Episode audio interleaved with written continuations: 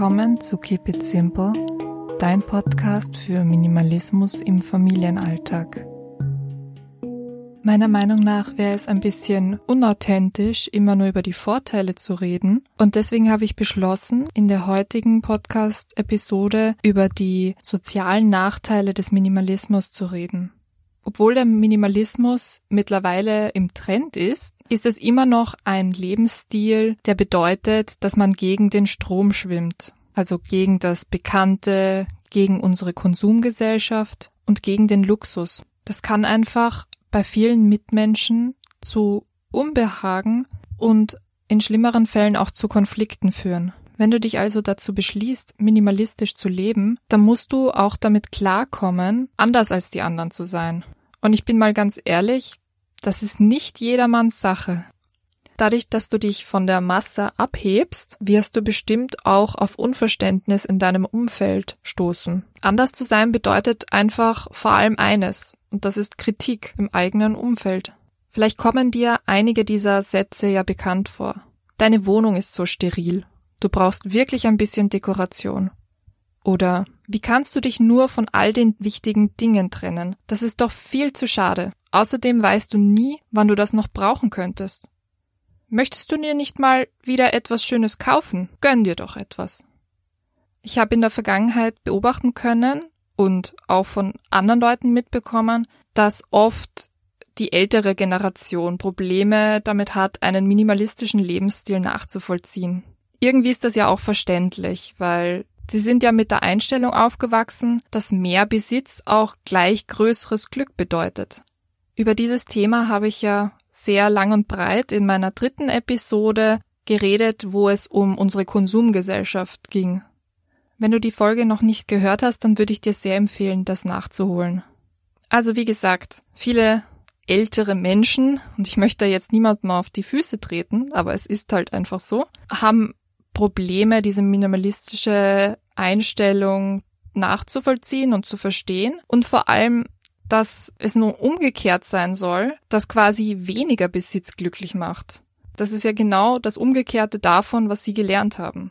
Und dasselbe gilt natürlich auch für Menschen, die jetzt ein bisschen überspitzt ausgedrückt im Rat der Konsumgesellschaft gefangen sind. Also Leute, die nicht gegen, sondern mit dem Strom schwimmen die vielleicht ihren Luxus mögen, weil er bequem und gut ist, weil sie sich von ihren Sachen nicht trennen wollen, weil die eine Bedeutung haben und weil sie sich auch durch ihren Besitz messen, so wie es uns in der Konsumgesellschaft auch gepredigt wird. Solche Leute sehen den Minimalismus als eine Erschwernis im Leben. Und wer will sich absichtlich das Leben schwer machen?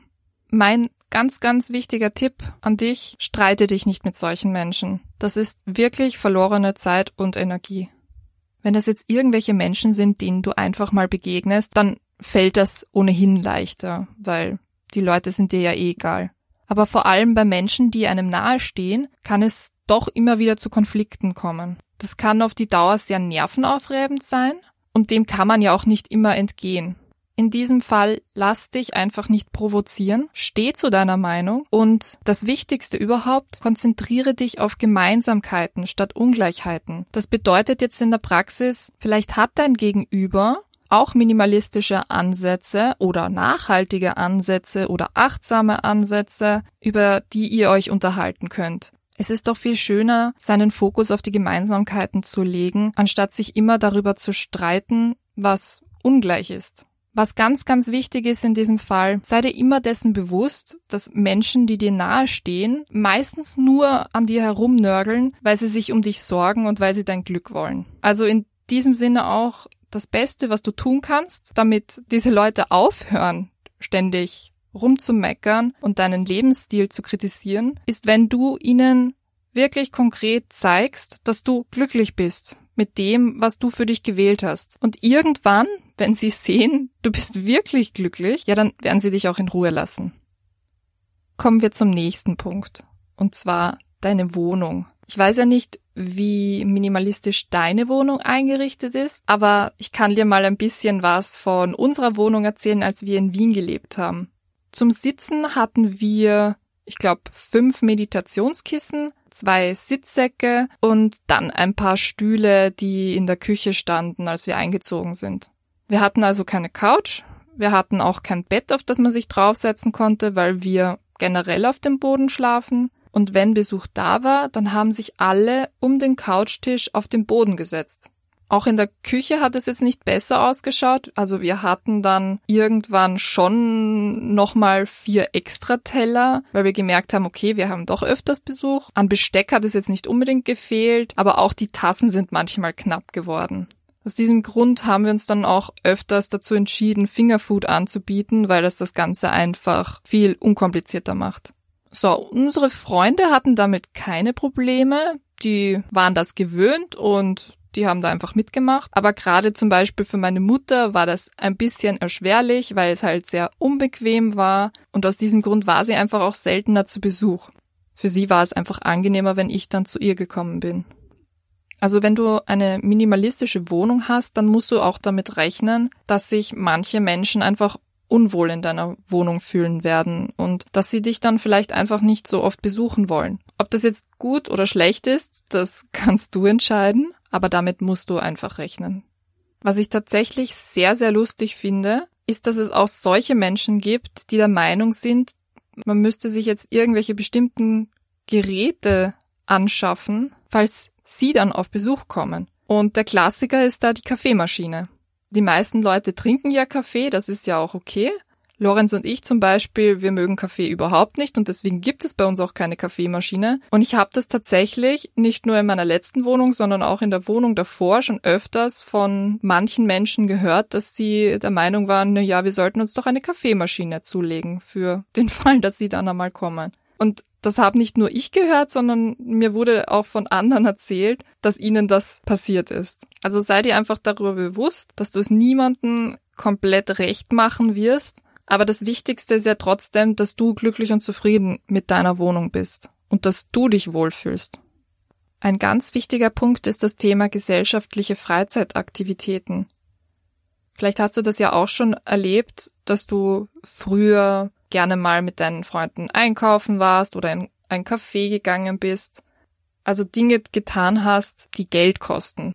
Und aus minimalistischer Sicht sind ja unnötige Shoppingtouren ein absolutes No-Go, weil wozu? Du brauchst ja nichts. Aus Sicht von anderen Menschen schränkt der Minimalismus also deine Freizeitaktivitäten ein. Das mag schon sein, wenn man sich nur auf gewöhnliche und übliche Freizeitaktivitäten konzentriert. Aber nur weil du minimalistisch lebst, bedeutet das ja nicht, dass du nur in deiner Wohnung rumsitzen kannst. Du wirst ja deine Freizeit anders gestalten. Sie wird sich einfach anders entwickeln. Und dann wird vielleicht ein Spaziergang im Wald oder ein Ausflug in irgendeinen Park oder an einen See viel schöner werden und damit möchtest du dann einfach auch deine Freizeit verbringen. Es kann natürlich sein, dass durch diesen Wandel einige deiner Freunde und Bekannte einfach abspringen. Das ist anfangs sehr traurig und wird bestimmt von vielen als großer Nachteil empfunden. Aber auf der anderen Seite gibt es dir die Möglichkeit, wirklich Gleichgesinnte kennenzulernen, die dieselben Interessen haben wie du.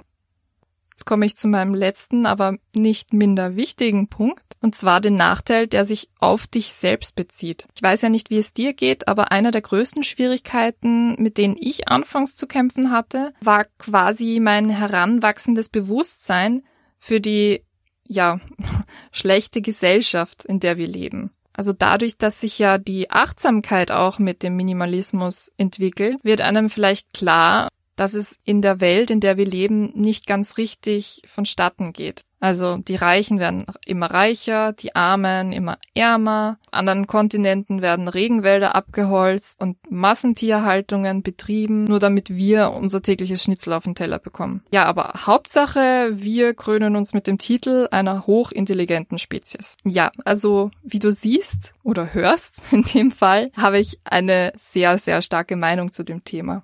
Und als Individuum habe ich mich mit diesem Problem immer sehr machtlos und einsam gefühlt. Weil bei den meisten Menschen, denen man über dieses Thema redet, da eckt man einfach an. Also viele Menschen machen sich einfach keine Gedanken darüber oder sie wollen die Realität auch einfach nicht wahrhaben, was ich absolut nachvollziehen kann, weil die Realität einfach nicht toll ist. Das wichtigste Learning, das ich bei dieser ganzen Geschichte hatte, war aufzuhören, gegen die Gesellschaft anzukämpfen. Als Individuum ist es nicht möglich, die ganze Welt zu missionieren. Und die meisten Menschen, die wehren sich auch dagegen. Das habe ich auch lernen müssen. Es ist einfach verschwendete Zeit und Energie, seinen gesamten Hass auf die Gesellschaft zu richten. Stattdessen ist es viel, viel besser, sich darauf zu konzentrieren, ein gutes Vorbild zu sein. Und auch wenn das jetzt vielleicht ein bisschen extrem klingt, aber auch Kinder lernen vor allem von ihren Eltern, weil sie sie imitieren, weil sie sie beobachten und ihnen zuschauen, was sie tun. Und genau so solltest du auch deinen Mitmenschen gegenüber leben. Ich hoffe, ich konnte dir ein paar Tipps geben für diese sozialen Nachteile des Minimalismus. Wenn du schon Probleme hattest und einfach mal darüber reden möchtest, dann kannst du mir jederzeit gerne schreiben oder dich einfach in unserer Facebook-Gruppe mit anderen Gleichgesinnten austauschen. Das Skript zu dieser Podcast-Episode findest du wie immer auf dem Blog und in den Shownotes sind außerdem mein Instagram-Account und meine Facebook-Gruppe verlinkt. Das Thema der nächsten Woche kam auf Anfrage und da geht es um den Minimalismus beim Reisen. Wenn du auch irgendwelche Themenwünsche hast, dann kontaktiere mich gerne. Ansonsten wünsche ich dir eine schöne Woche und bis nächsten Montag.